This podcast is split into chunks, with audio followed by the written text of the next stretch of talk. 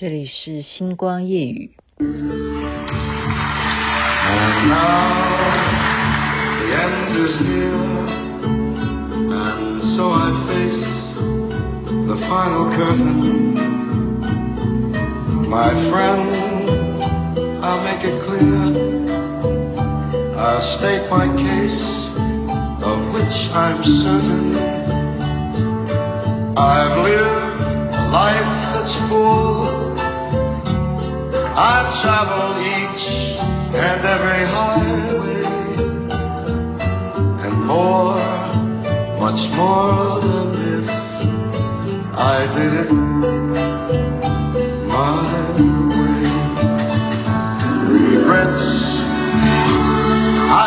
语。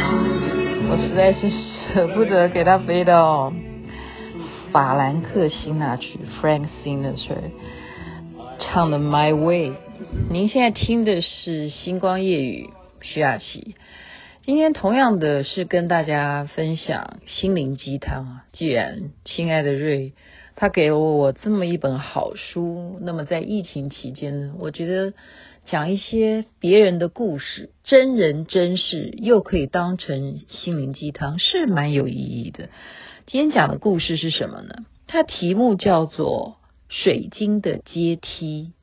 什么叫水晶的阶梯啊？这个先听我说，这个。作者哈，丹尼尔甘乃迪，她是一个女的啦哈，她就是讲她一个情况，什么情况呢？就有一天呢，她在外面演讲做研究，当是出门在外，不在家里头。可是她的儿子呢，已经二十五岁了啊，喜欢冲浪，却接到了那边的救生员打电话给他，说什么呢？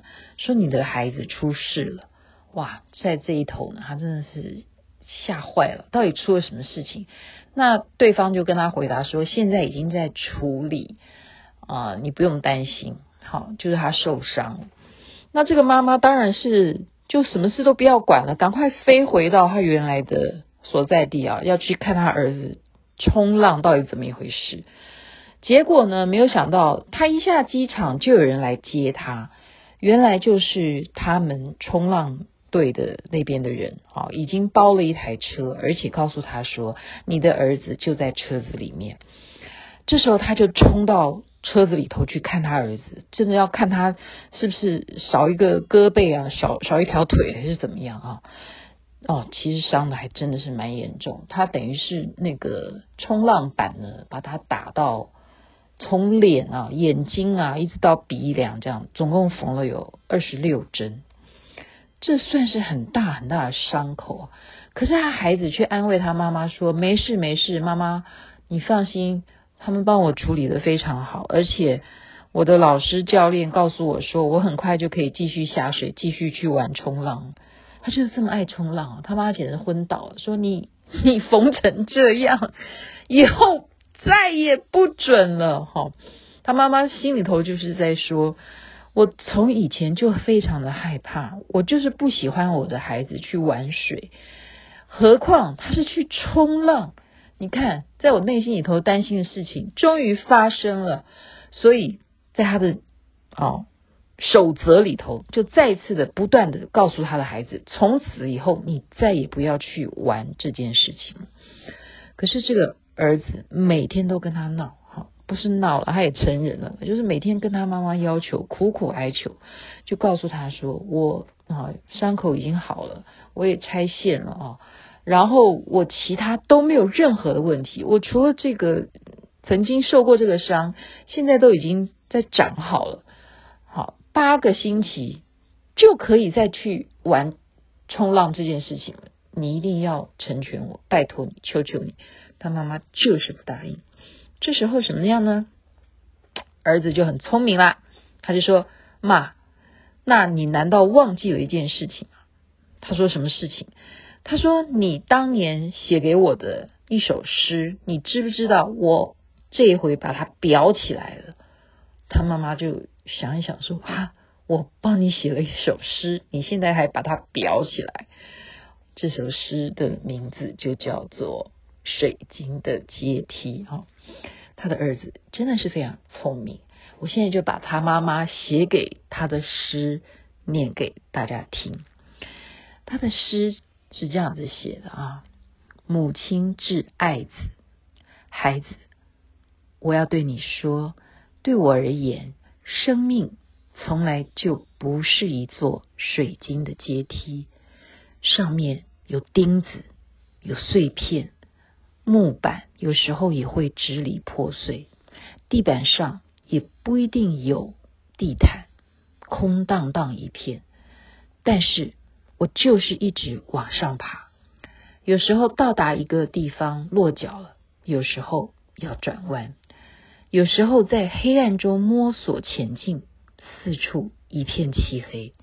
所以孩子，你不要回头，也不要坐在阶梯上。你发现很难走下去，可是你不能一蹶不振，因为亲爱的，我还要继续走下去。我还要往上爬。生命对我而言，从来就不是水晶的阶梯。